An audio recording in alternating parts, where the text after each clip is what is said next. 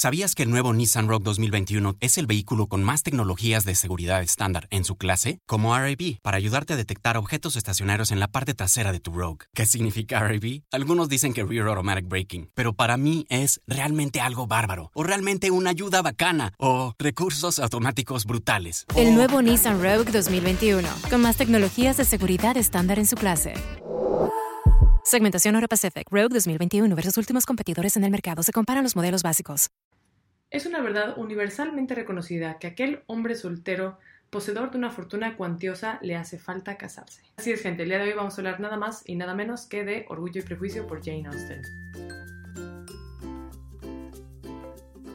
Hey, ¿qué tal, macarrón? Soy Cara Nils y bienvenido a un nuevo Hablemos de Libros. Primero que nada, quiero agradecer a la gente que ya se suscribió en YouTube, en Apple Podcasts, que sigue en Spotify el podcast y que lo sigue tanto en Instagram como en Facebook, como en Twitter, como en todos lados. Muchas gracias a ustedes, son lo mejor. Si no me has seguido, te invito cordialmente a hacerlo. Creo que es una excelente idea si te gusta el contenido que hay por aquí. Como se pueden dar cuenta, los que están viendo esto en video y no en podcast, el día de hoy estoy en mi, en mi viejo set. O sea, estoy en Monterrey. Eh, y recientemente tuve la oportunidad de darme la vuelta por la Feria del Libro en Monterrey 2019. Por si no sabemos qué año es. 2019. La verdad, siempre que puedo voy a este evento. Actualmente, como saben, vivo en Ciudad de México, pero cuando estoy en Monterrey y coincide con la Feria del Libro, para mí es maravilloso. Pero curiosamente, al pasearme por esta Feria del Libro, me topé con varios clásicos, que esos que cuestan como 20 pesos, o 30 pesos, 50 pesos. Y me gusta hablar sobre ellos porque mucha gente los pasa de lado porque como son baratos creen que no vale la pena o porque son complicados o porque son viejos o porque no están de moda como no sé Twilight o cualquier otra cosa que ha podido estar de moda. Pero a mí me encantan porque la realidad es que son buenos y son baratos y por ejemplo en un Kindle o algo así por lo general o son gratis o son tremendamente baratos. Entonces hoy quiero hablar de un libro clásico. Hoy quiero hablar nada más y nada menos de Orgullo y Prejuicio. Ya sé, esta copia es una copia que compré literal, yo creo que en prepa es de la editorial Porrúa, de los de su propia edición. Así que una cosa muy interesante de esta edición en particular es que todos los nombres están traducidos al español, lo cual no lo recomiendo. Ok, no es crítica a nuestros amigos de la Porrúa, todo muy bien, la realidad es que sí, somos hispanohablantes y si se busca que la gente pues hispanohablante pues pueda empatizar con los textos pues de toda la vida, pero yo soy de la creencia que los nombres propios jamás, por ninguna razón, deberían modificarse. Así que aquí en lugar de tener a Jane, como ya conocerán algunas personas, tenemos a Juana, en lugar de Charlotte tenemos a Carlota, en lugar de todos los nombres, imagínate el equivalente pero en español. Así que cojones, tío, sin duda es una experiencia diferente. Disculpas a mi gente española, no soy española, si mi acento te ofendió, me disculpo. Y si no te ofendió, ¡hey! Comamos para ella, tío. En fin, pues este libro está escrito por Jane Austen, como prácticamente todo el mundo sabrá, esta copia en particular, que va a variar dependiendo de tu edición, si es de bolsillo, del interlineado y de muchas cosas, pero esta tiene 269 páginas. Este bello y hermoso libro fue escrito en 1813. Fue de las últimas obras escritas por Jane Austen y en mi opinión personal creo que es de mis favoritas, probablemente del mundo en general, y creo que también es la que más se ha marketeado en general, pero tiene muchísimos libros. En sí, la historia de Jane Austen es muy cool porque obviamente en aquellos tiempos de 1800 la vida como ella la vivía es muy distinta a la vida actual. Era una época en la que las mujeres no tenían acceso a la educación, tenían que casarse por compromiso, o sea, estaban atenidas a que un hombre, pues básicamente las las mantuviera, las cuidara y 100% depender de él. Entonces Jane Austen es como de un movimiento súper prematuro feminista. Entonces todo lo que escribe Jane Austen básicamente tiene esa esencia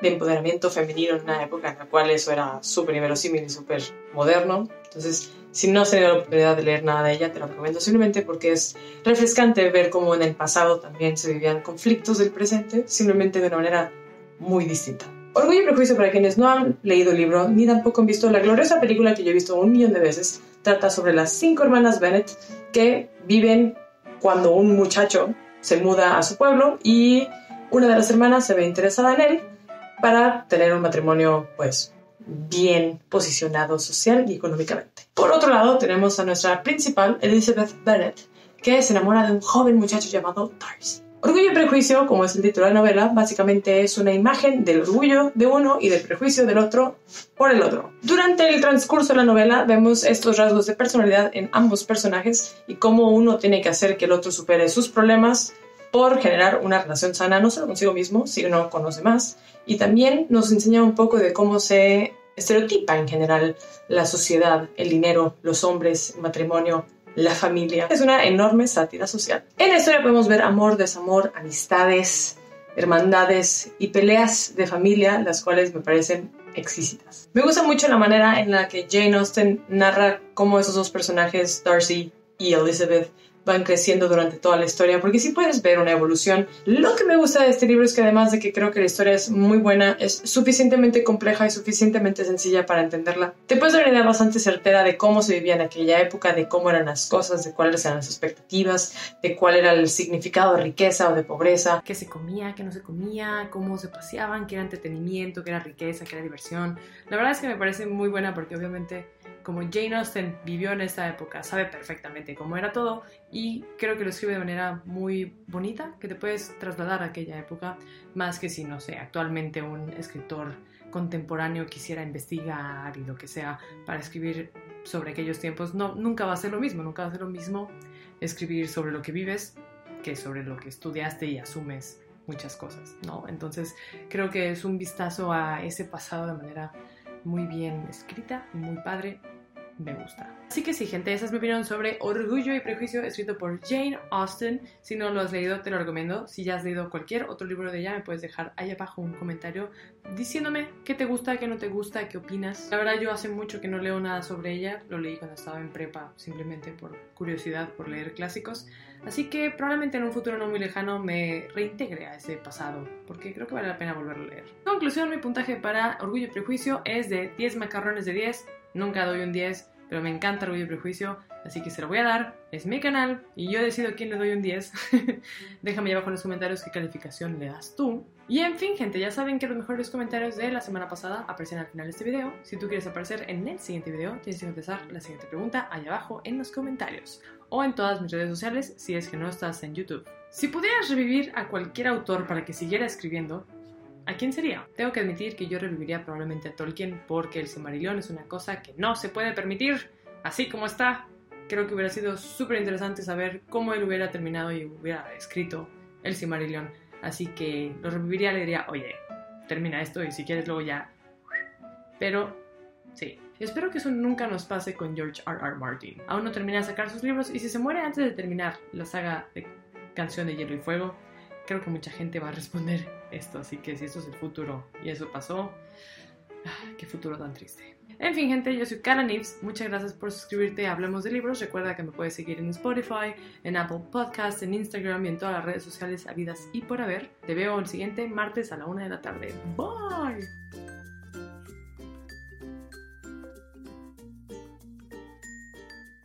¿Sabías que el nuevo Nissan Rogue 2021 es el vehículo con más tecnologías de seguridad estándar en su clase? Como RAB, para ayudarte a detectar objetos estacionarios en la parte trasera de tu Rogue. ¿Qué significa RAB? Algunos dicen que Rear Automatic Braking, pero para mí es realmente algo bárbaro, o realmente una ayuda bacana, o recursos automáticos brutales. El nuevo Nissan Rogue 2021, con más tecnologías de seguridad estándar en su clase. Segmentación Euro Pacific Rogue 2021 versus últimos competidores en el mercado. Se comparan los modelos básicos. ¿Sabías que el nuevo Nissan Rogue 2021 es el vehículo con más tecnologías de seguridad estándar en su clase? Como RAB, para ayudarte a detectar objetos estacionarios en la parte trasera de tu Rogue. ¿Qué significa RAB? Algunos dicen que Rear Automatic Braking, pero para mí es realmente algo bárbaro, o realmente una ayuda bacana, o recursos automáticos brutales. El nuevo Nissan Rogue 2021, con más tecnologías de seguridad estándar en su clase. Segmentación Euro Pacific Rogue 2021 versus últimos competidores en el mercado. Se comparan los modelos básicos.